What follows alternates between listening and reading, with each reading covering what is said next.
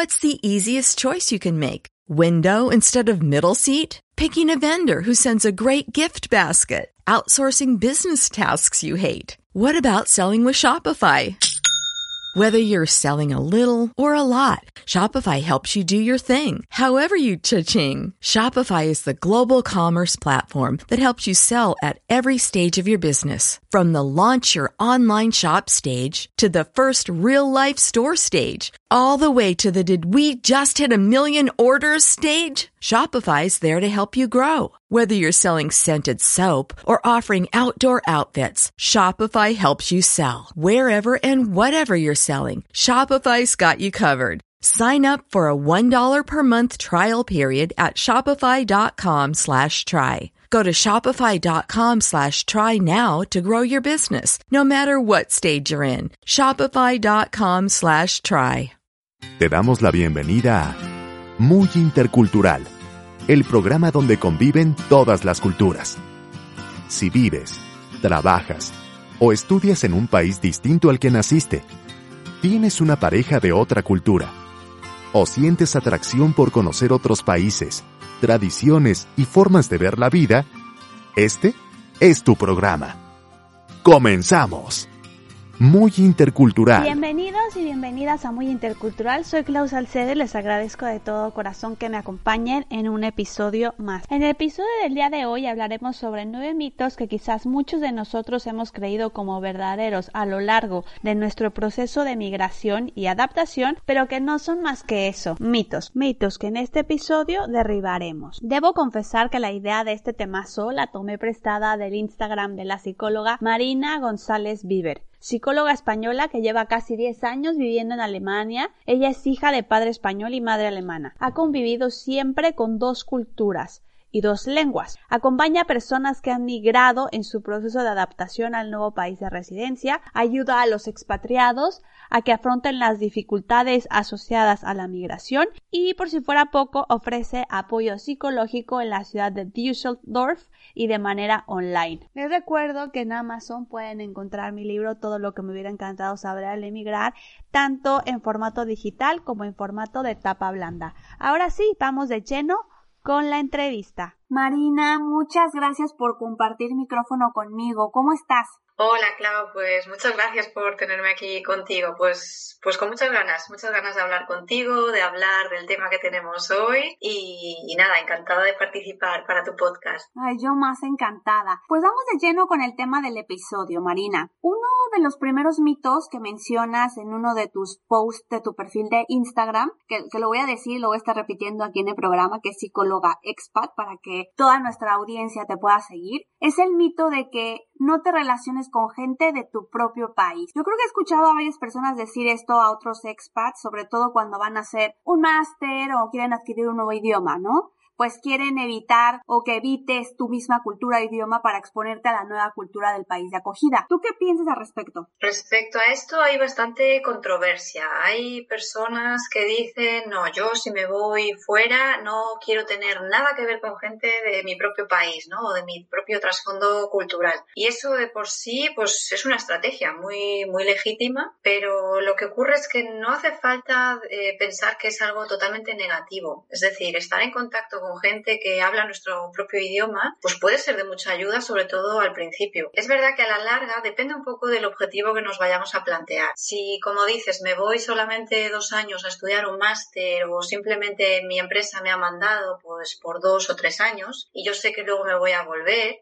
o no tengo intención de quedarme, pues a lo mejor el esfuerzo de integrarse, ¿no? Con personas autóctonas, con personas que hablan otro idioma que yo no domino, pues puede no merecer la pena. Pero si mi idea es irme eh, a vivir a otro país y no tengo una fecha de regreso o quiero probar a ver qué tal me voy encontrando, pues a lo mejor no sería lo ideal solamente relacionarme con gente de mi país. Es decir, una combinación en realidad creo que es lo más adecuado. Sí, totalmente de acuerdo. Como que en ese equilibrio encontraríamos la riqueza. Seguramente, ¿no? De ir combinando lo bueno de un país eh, o de un idioma, ¿no? El, el castellano, por ejemplo, que está tan extendido, pues mira, nos permite estar en contacto con gente de, de muchísimos países no tiene que ser ni siquiera eh, el mismo, ¿no? Pero eso nos puede facilitar, sobre todo para los primeros pasos, ¿no? Para sentirnos un poquito más en casa, para sentir que no todo es diferente y no he dejado atrás absolutamente todo y me tengo que acostumbrar a muchísimas cosas nuevas. Y eso pues puede ayudar a generar un poquito la sensación de, de seguridad, de familiaridad en parte. Y a partir de ahí eso puede ser un trampolín incluso, ¿no? Mucha gente lo que hace es usar primero estos primeros contactos para decir aterrizo y a partir de aquí ya decir, bueno, pues ya voy integrando poco a poco otro tipo de contactos. Sí, sí, a mí lo de la familiaridad queda como anillo, anillo al dedo porque yo en un inicio no busqué ningún grupo de mexicanos aquí en España. A partir de mi segundo año empecé a contactar con algunas y ahora yo tengo, por ejemplo, mi grupo de amistades latinas que siento que tenemos un background, un algo detrás de nosotros históricamente que nos une y, que incluso a veces siento que me entiendo mejor con ellas, ¿sabes? Y me, me ayuda bastante. Entonces esa familiaridad yo creo que te cobija el alma y te hace sentir bien en este nuevo país. Totalmente. Hace que no haya que explicar muchas cosas o que nos podamos reír de los mismos chistes, ¿no? O tener un cierto conocimiento de base, digamos, de, de, de, pues desde personajes, desde lecturas, ¿no? Cualquier cosa o de música sin tener que explicar. Y entonces eso relaja bastante y eso puede en un momento tan, tan estresante, ¿no? Como puede ser llegar a un país, pues, eh, pues ayuda bastante a tranquilizar, a, sentirnos más a gusto, ¿no? Y empezar a condicionar el país de manera pues positiva para ver que no todos son problemas sino que también nos, nos da la oportunidad de conocer a gente nueva ¿no? y hacer nuevas experiencias totalmente Marina entonces pues ya sabemos que este es un mito ¿no? y que dependiendo el enfoque que queramos es que sí o que no nos relacionamos con gente de nuestro propio país exactamente Marina, y el segundo mito al que haces alusión es el de si quieres integrarte, olvídate de tus tradiciones. Por Dios, este mito es muy fuerte.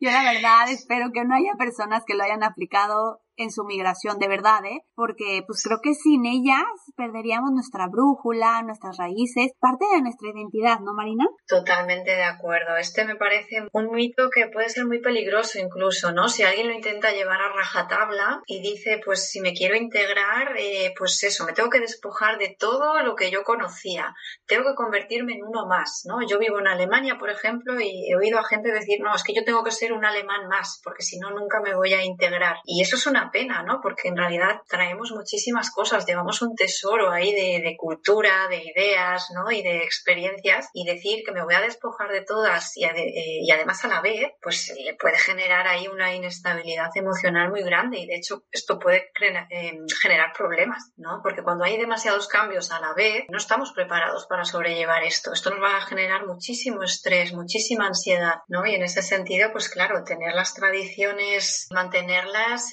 es totalmente positivo. Una buena idea sería a lo mejor combinar es decir, ver qué tradiciones me puedo traer yo de mi país y las puedo seguir eh, teniendo en el nuevo país de acogida y qué mm, tradiciones del país en el que estoy viviendo ahora mismo, pues cuáles me interesan, cuáles me parecen interesantes. Sí, quedarnos con esa riqueza, con esa riqueza cultural. Yo también creo que cuando emigras, incluso hay tradiciones que a lo mejor no prestábamos muchísima atención y cuando estás justamente viviendo en el extranjero las valoras mucho más, haces como una revisión de esas tradiciones y tú ya eliges con cuál quedar. Pero como dices, es muy peligroso eh, de pronto despojarte y además que siento que casi imposible.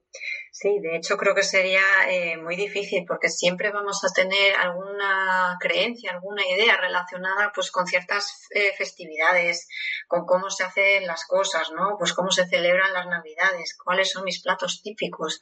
Es decir, todo eso ya ha generado recuerdos, ¿no? Y ya nos ha ido marcando y todo eso no se puede dejar atrás de, de un día para otro, además, ¿no? No podemos decir llego, aterrizo y y me convierto en una persona totalmente diferente. Sí, totalmente. No, y además porque sigues en contacto, o la mayoría de nosotros quiero pensar que seguimos en contacto con amistades, con familia, con seres queridos en nuestro país de origen, que, a lo, que también nos están compartiendo a lo mejor que ese día se celebró tal tradición y tú ese día quieres celebrarla o lo extrañas o le echas de menos. Exacto, y de hecho es una forma incluso de estar en contacto con nuestro país, aunque no estemos físicamente, pero nos podemos traer el recuerdo, ¿no? Y decir, pues ya que no estoy allí, pero voy a hacer algunas cosas como si estuviera viviendo allí? Pues me voy a traer eso, los platos típicos y los voy a cocinar con los ingredientes que encuentre. Claro que a veces es un poco difícil, ¿no?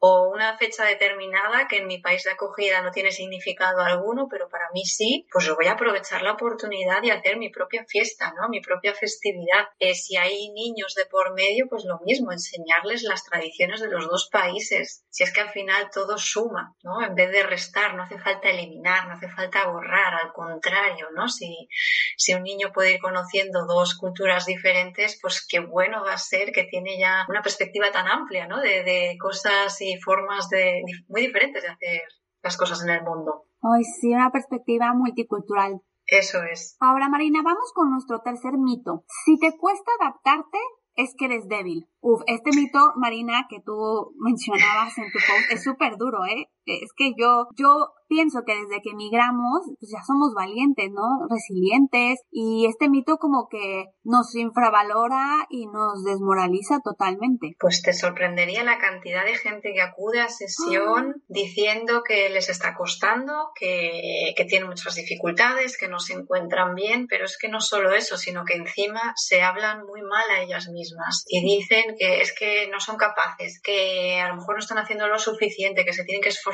más, ¿sí? Y, esto da pues mucha pena, ¿no? Porque visto desde fuera se está viendo a una persona que está haciendo muchísimos esfuerzos, que está eh, enfrentando muchísimos retos asociados a emigrar, a dejar atrás todo, familia, tradiciones, comida, lengua, y resulta que encima no sabe valorarse, ¿no? Y no sabe ver todo eso que está intentando y al contrario, se echa la bronca, se dice lo, lo, mal que está haciendo las cosas y eso todo hace pues que agrave todavía más los, los posibles síntomas por los que esta persona acuda a sesión. Oye Marina, pero ¿tú crees que, por ejemplo, este mito puede también estar relacionado con una baja autoestima en este caso? Hay personas que ya vienen con una autoestima, ¿no? Un poco una relación consigo mismas un poco debilitada y que claro, cuando ya se producen muchísimos cambios de golpe, pues como que se agrietan aún más, digamos, mm. pero luego también me he encontrado casos de personas que dicen, yo en mi país era totalmente segura, totalmente independiente, hacía todo por mí misma, no hacía falta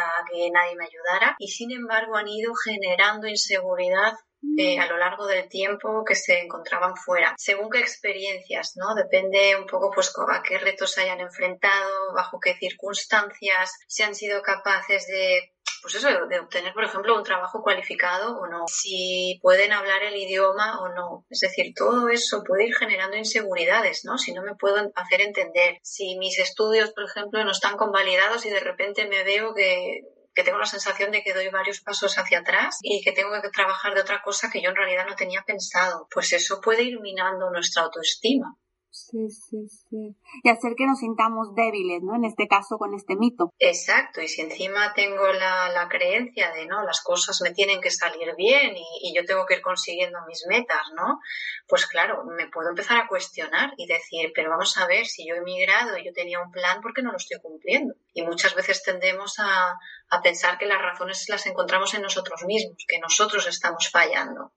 No nos damos cuenta de que el exterior, los factores externos, eh, están influyendo y de manera muy fuerte además. Claro, yo creo que si llegamos a pensar que este mito es, es verdad, que nos sentimos débiles, yo creo que el plan de acción sería como darle una vuelta a esta perspectiva, ¿no? A este falso mito y acudir con, con una psicóloga, ¿no?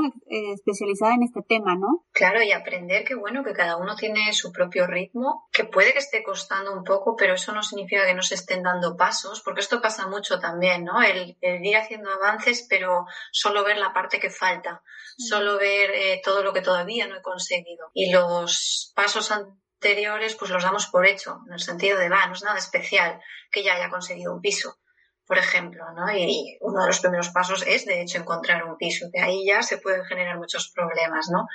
Entonces se trata de ver también, pues, qué cosas sí has ido consiguiendo, qué retos sí has ido superando, qué cosas te puedes ir diciendo, ¿no? y luego aceptando, pues, que cada uno tiene un poco pues su velocidad, ¿no? De crucero. Hay personas que se adaptan más fácilmente, a lo mejor porque ya tienen más experiencia, Eh, y hay personas a las que les cuesta un poquito más y no, no, hay ningún tipo de problema por eso. Sí, no pasa nada, no somos débiles, al contrario, totalmente fuertes. Lo que decías tú al principio, que somos, vamos, desde el momento en que ya nos planteamos eh, salir de nuestra zona de confort, digamos, eso ya requiere de una valentía que, que, no para. Es que cuando vivimos fuera yo estoy muy convencida de que todos somos unos valientes.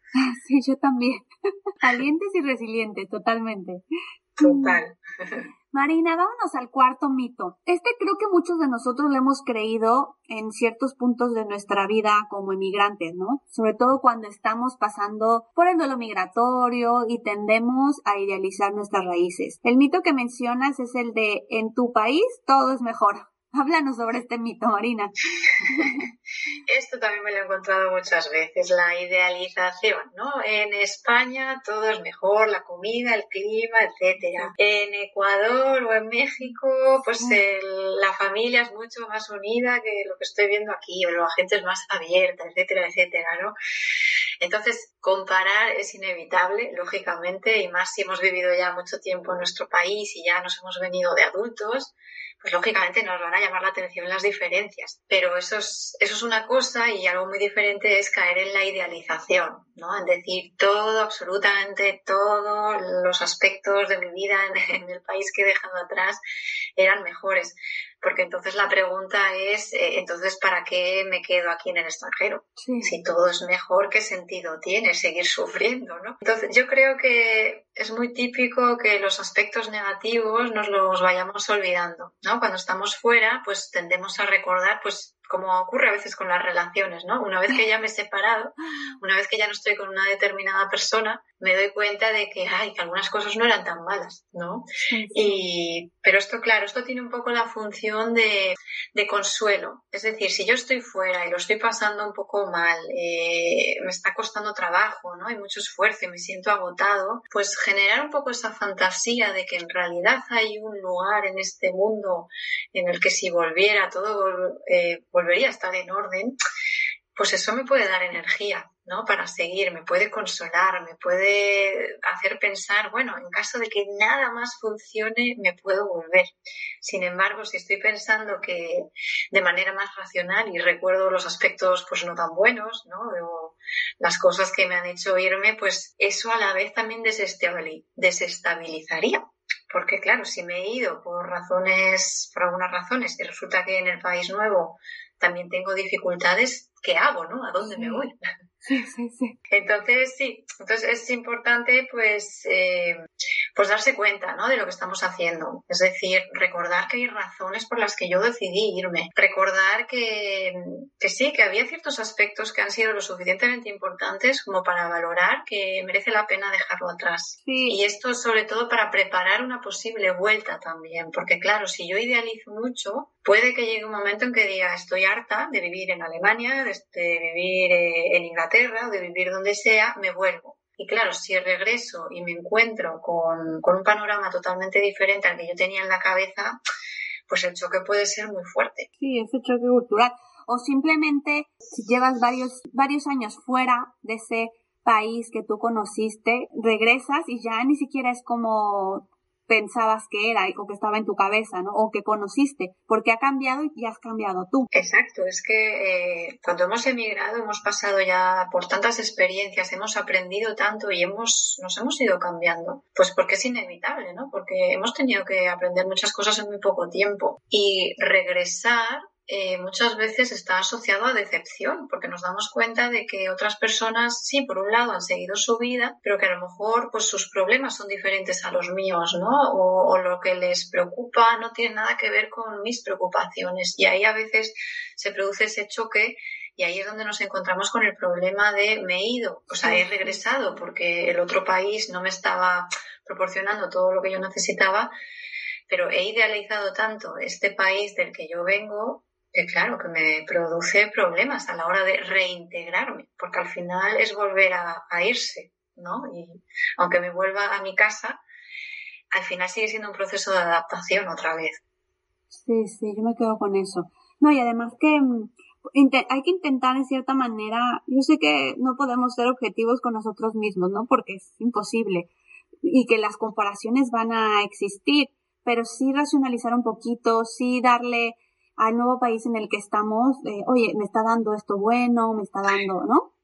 Exactamente. Eh, no solo ver las partes negativas, porque eso ocurre muchas veces, ¿no? Que alguien se mete en un en una espiral de negativismo, de, de ver solo los aspectos negativos, de, se queda mucho en la queja, ¿no? Y entonces, claro, eso totalmente está filtrando la realidad, ¿no? Por un lado idealizo un país y por otro estoy considerando que el en el que estoy no tiene nada que aportar absolutamente. Eso valdría la pena mirar si eso realmente es así, ¿no? O si se trata de que ahora mismo no me encuentro bien, que estoy teniendo mucho estrés y muchas dificultades y por eso ahora mismo estoy un poco cegado. Exactamente. Vamos por el quinto mito, Marina. Tienes que dominar el idioma a nivel nativo para integrarte. Mira, yo no lo he vivido, ¿no? Pero si eso fuera verdad, yo creo que habría muy pocos migrantes que hablan un idioma a nivel nativo, ¿no? Un, C2 lo estoy imaginando y que no son oriundas de ese país. Exacto, es que es muy difícil. Si alguien no ha aprendido un idioma desde pequeñito, eh, se puede aprender, por supuesto, y hay gente pues, que les gusta estudiar, ¿no? Y hay mucha gente que sí, que es bilingüe a pesar de haberlo aprendido, ¿no? Un segundo idioma o un tercer idioma, depende de, adultos. Pero tienes totalmente razón. O sea, el periodo sensible en el que aprendemos idiomas ya pasó, si somos adultos. Entonces, ¿qué ocurre? Pues, eh, pues claro, el idioma eh, sí, es una de las variables eh, predictoras más potentes en realidad, ¿no? Si alguien habla el idioma del país en el que está viviendo, eso suele ser un buen indicador o suele indicar, pues, que vamos a tener bastantes más probabilidades de éxito en el sentido de, de integración, de poder estar satisfechos viviendo allí, ¿vale?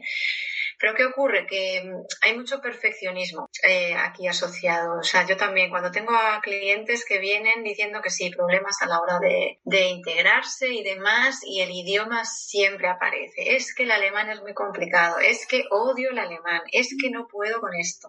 Entonces, claro, la gente viene pues sufriendo muchísimo y lo que ha ido ocurriendo es que el lenguaje se ha ido asociando a emociones muy negativas. Pues ¿por qué? Pues porque ha habido determinadas experiencias negativas, comentarios, ¿no? Por ejemplo, hay muchas personas que creen que tener acento es una debilidad cuando en realidad es una fortaleza, ¿no? Estás demostrando que estás haciendo algo que no has aprendido desde pequeño, sino al contrario, ¿no? De adulto te estás haciendo todo ese esfuerzo. Y, y con el idioma lo que ocurre muchas veces es que hay mucha evitación. Es decir, como lo paso mal, como veo que no me puedo expresar como en mi idioma nativo, como he recibido miradas así un poco raras y o me han hecho algún comentario, pues yo empiezo a pensar que esto es una mala idea y entonces lo que hago es evitar. Eh, evito tener contacto, evito usar el idioma, uso frases cortas y después, si puedo, me desvío al inglés, por ejemplo, que es un idioma así pues más extendido. Pero ¿qué ocurre? Que todo eso produce alivio pues muy a corto plazo. Y cuando evitamos y tenemos ese alivio a corto plazo, lo que estamos generando en realidad es un problema aún mayor. Que la siguiente vez que me tenga que enfrentar a esa situación, pues voy a tener más ansiedad todavía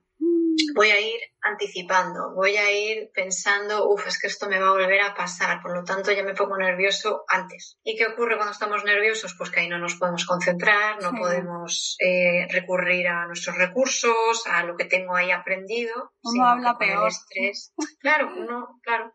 Lo que está provocando es que el idioma al final pues no salga, pues porque no está automatizado todavía y me bloqueo y por tanto todo esto hace pues que todavía más eh, le coja miedo, digamos. Sí, entonces el, la recomendación aquí, bueno, no la recomendación, aquí echamos este y derribamos este mito porque no necesitas saber a nivel nativo ningún idioma para integrarte en un país. Exactamente, porque la comunicación es mucho más que solo el idioma, solo eh, saber exactamente si es un adjetivo lo que tengo que poner aquí, si acaba en o, si acaba en a, si acaba en s, o sea, eso en realidad da igual porque se va a entender lo que tengo que decir, ¿no? Y a la hora de comunicar, pues una sonrisa, unos gestos, ¿no? Un, el humor, todo eso se puede transmitir aunque no lo haga perfectamente, gramaticalmente hablando sino que voy a transmitir pues mucha de mi personalidad, ¿no? Voy a poder eh, mostrarle al otro cómo soy, incluso utilizando una palabra que no es. Claro, sí, bien dicen que la comunicación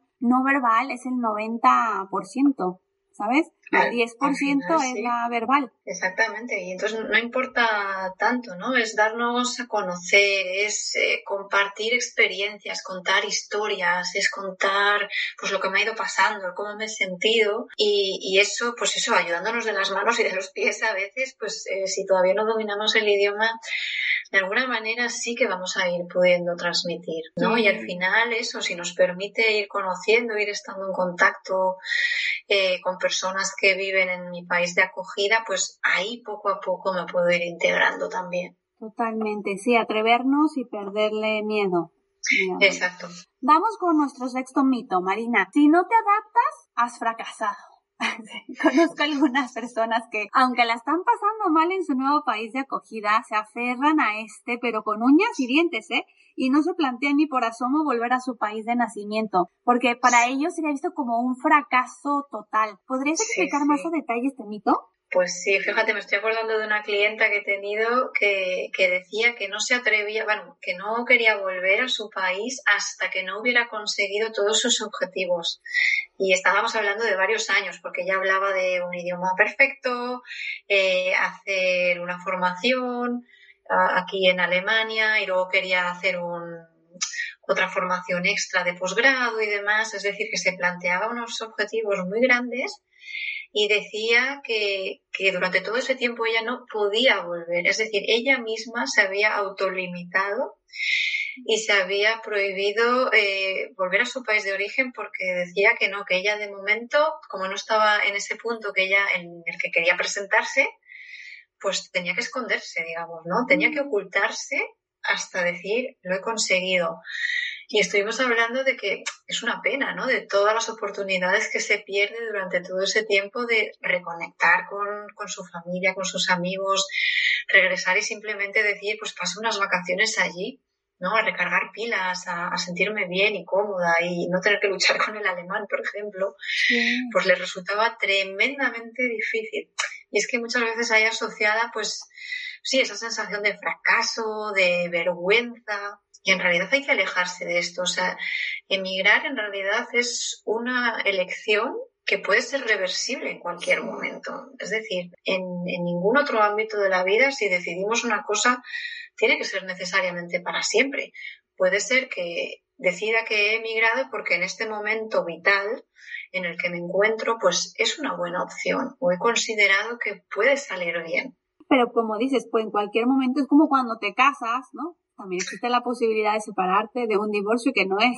Exactamente, no tengo por qué mantener una relación que no me está haciendo bien, que no me está aportando, que incluso me está haciendo sentir mal, solo porque en su día decidí que era una buena idea casarme. Pues a lo mejor llega un momento en que, en que ya no es tan buena idea, que no quita que en su momento lo fuera. No se trata de que me haya equivocado, sino que ahora mismo, si las circunstancias han cambiado, si yo he cambiado, he ido evolucionando y he ido acumulando experiencias, o simplemente mis prioridades han cambiado, pues puedo decidir eh, que me vuelvo y con la cabeza bien alta además. Eso, sí, pero a veces somos nuestros peores jueces, Marina, ¿no? Y nos señalamos a nosotros mismos, de, ya estás casado, qué mal, qué tonta, ¿no? sí, ¿qué dirán? ¿Qué van a pensar de mí? ¿No? Y en realidad eh, son un poco las expectativas que creemos que tienen otros de nosotros y que probablemente ni siquiera se estén dando, esté todo en, en nuestra mente, en lo que nosotros pensamos que, que está pasando. Sí, sí, sí. Relacionado a este mito también, el séptimo mito, mm, habla un poco sobre esto también, ¿no? Debo sentirme adaptado tras dos meses. O sea, qué autoexigencia. Sí, o sea, por un lado eso, ¿no? Si no lo consigo, he fracasado y además lo tengo que conseguir muy rápido.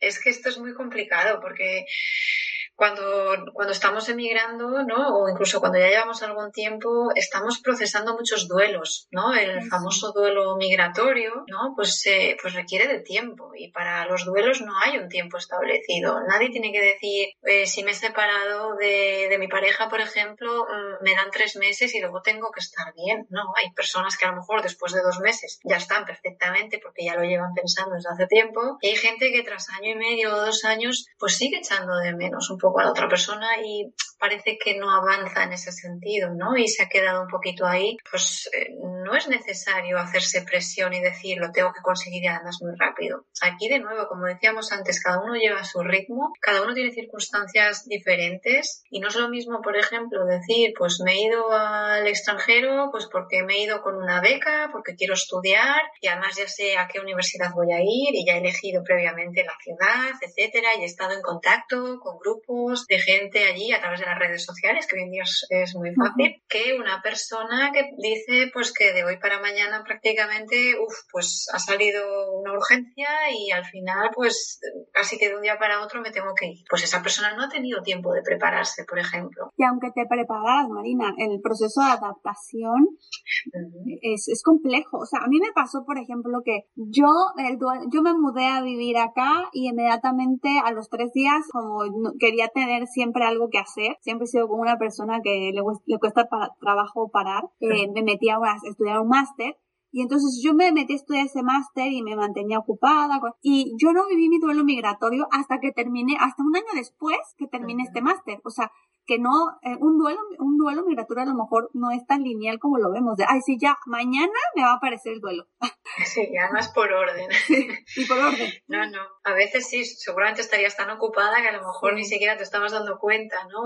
Perfectamente de qué está ocurriendo a mi alrededor, qué ha cambiado, a lo mejor te sumergiste en el estudio, ¿no? Y fue una forma de sobrellevar el primer año, o sea, puede ser. No de evadir, no sé, pero yo recuerdo que a mí el duelo migratorio me pegó hasta nueve meses, un año después. Sí, porque a veces al principio lo vemos como una oportunidad, ¿no? Hay una fase como de enamoramiento, pues cuando empezamos relaciones, que todo al principio es muy bonito y puede que al principio incluso digamos, qué maravilla, qué buena decisión. Y puede que, pues mira, a ti te dio después de nueve meses, hay personas que, pues sí, al primer año, por ejemplo, pues están viajando un poquito, se mueven y demás, y ya una vez que se van estableciendo en un sitio un poquito más concreto, ahí es donde empiezan a ver, uy, que esta decisión tiene sus consecuencias, que ahora estoy lejos y, y ahora empiezan también un poco las dificultades, ¿no? Exacto, sí, sí, sí, por eso este mito de que se tengan que sentir adaptados en dos meses, en tres meses, en cuatro meses, derribémoslo. Eso es, que no nos hagamos presión, cada uno que lleve su ritmo y que vaya observando sobre todo pues ¿Qué voy necesitando? ¿Qué me haría falta para sentirme mejor? Y así poquito a poco ir interviniendo, ¿no? Con ayuda, sin ayuda, pero que vayamos entendiendo cuáles son mis necesidades para ir diciendo, vale, para adaptarme, ¿qué necesito? ¿Me falta gente? Bueno, pues voy a ver cómo hago eso. ¿Qué es el idioma? Bueno, pues voy a ver, pues lo que decíamos antes, no solo a lo mejor continuar con clases y más clases, sino aprender a exponerme y a cometer errores, ¿no? Es decir, que en cada caso habría que mirar, pues, eh, cada caso de manera particular. Claro. Vamos por el octavo mito. Que este, este es súper fuerte, ¿eh? Yo creo que a, a, mm. mucha, a muchos de la audiencia les va a resonar. A mí me resonó. Que dice, soy egoísta por dejar atrás a mi familia.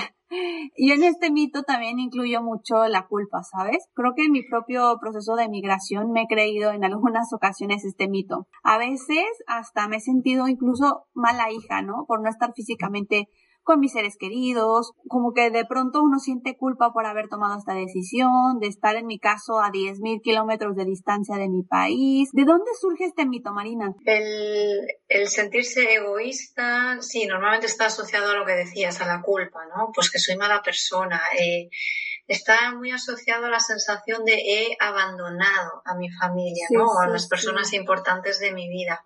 Y eso no se hace, y eso está mal, y por eso siento culpa, porque a mí me han enseñado otras reglas. Yo en realidad tengo que estar allí. Yo en realidad debería, los famosos, los ah, famosos debería, debería estar allí, debería ayudar, debería participar. Todo eso, pues sí, son una serie de creencias que en su momento seguramente habrán tenido sentido, ¿no? Todas las familias tienen sus reglas o la cultura nos enseña, pues sí, pues que hay que apoyar a nuestros mayores, que, que es bueno si estamos presentes y demás. Entonces, claro, ahí se produce una ruptura cuando alguien dice, me voy. En tu caso, 10.000 kilómetros, en mi caso solo fueron 2.000, pero bueno, la distancia al final eh, implica coger un avión, ¿no? Y aquí, pues claro, es que es un reto para todas las partes, ¿no? Por un lado, la persona que emigra de por sí pues tiene que estar enfrentándose, pues lo que hablábamos, ¿no? A sus duelos migratorios, a todos los problemas que van surgiendo por el idioma, por, por las formas diferentes de hacer las cosas y demás. Los que se quedan atrás, pues también se tienen que adaptar,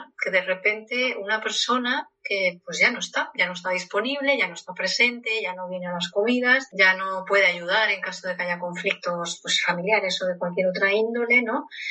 Y ahí es donde empiezan los conflictos. ¿no? Los reproches. Es que tú te has ido, es que tú no estás aquí, es que para ti es muy fácil.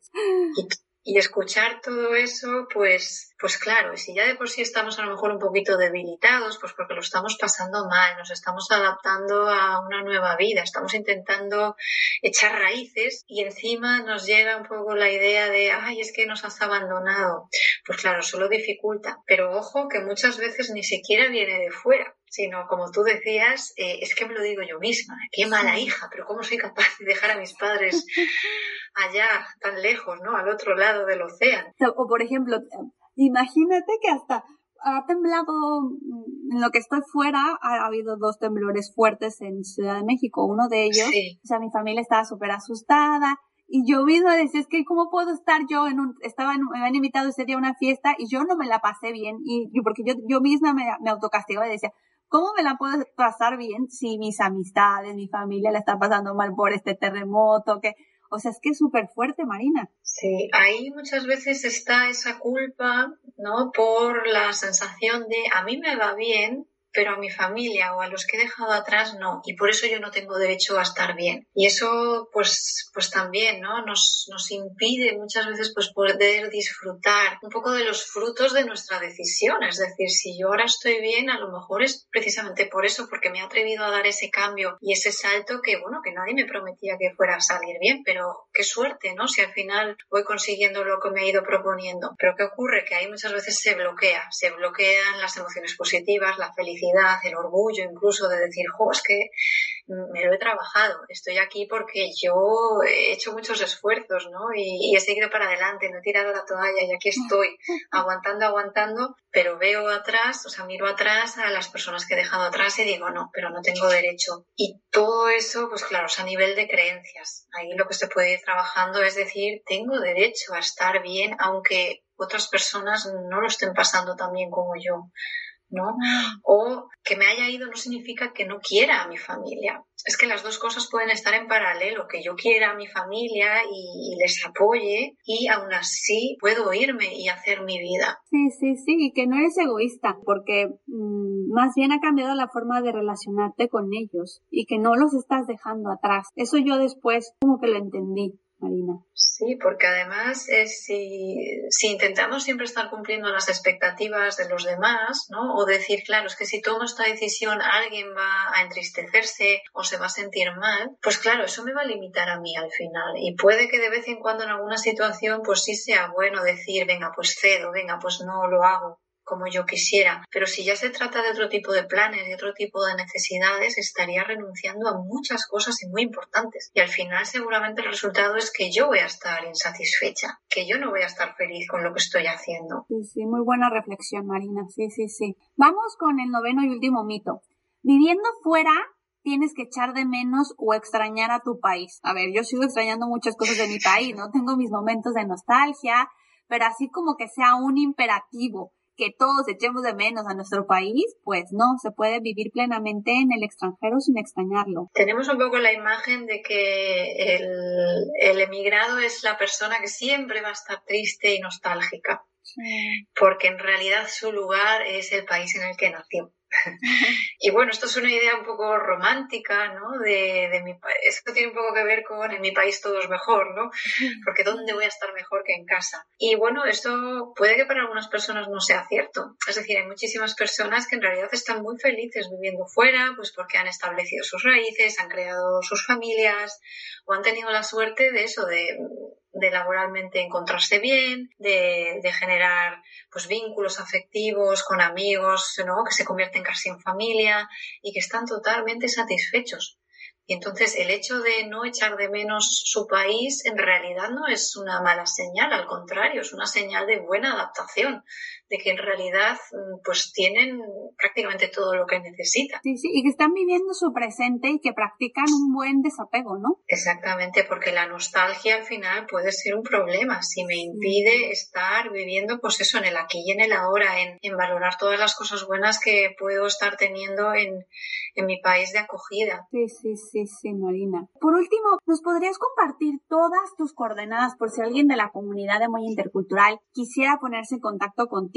También podrías mencionar los proyectos o recursos que tienes para ayudar a más expats como tú o como yo. Por supuesto. Eh, a mí me encontráis, bueno, como has dicho previamente, como psicóloga expat en Instagram y ahí es donde más activa estoy, la verdad. Ahí es donde voy intentando publicar pues de manera más o menos regular, una vez a la semana cuando puedo. De vez en cuando he hecho algún directo eh, hablando pues sobre las navidades en el extranjero, por ejemplo, y ahí yo creo que se pueden encontrar pues varios recursos. Luego también tengo mi página web que es www.mgonzalezviver.de es decir, la M de mi nombre y luego mis dos apellidos. Y ahí pues tengo pues mi blog, por ejemplo, en el que hablo pues precisamente del tema del lenguaje ¿no? Los problemas asociados a lo que hablábamos antes, ¿no? De, sentirme mal porque no hablo el idioma y por tanto evito. Ahí tengo varias entradas que creo que pueden ser de bastante utilidad. Y en general, ¿no? Pues algunos temas, pues como la ansiedad viviendo en el extranjero o la depresión viviendo en el extranjero. Creo que ahí, pues, eh, los, los oyentes pueden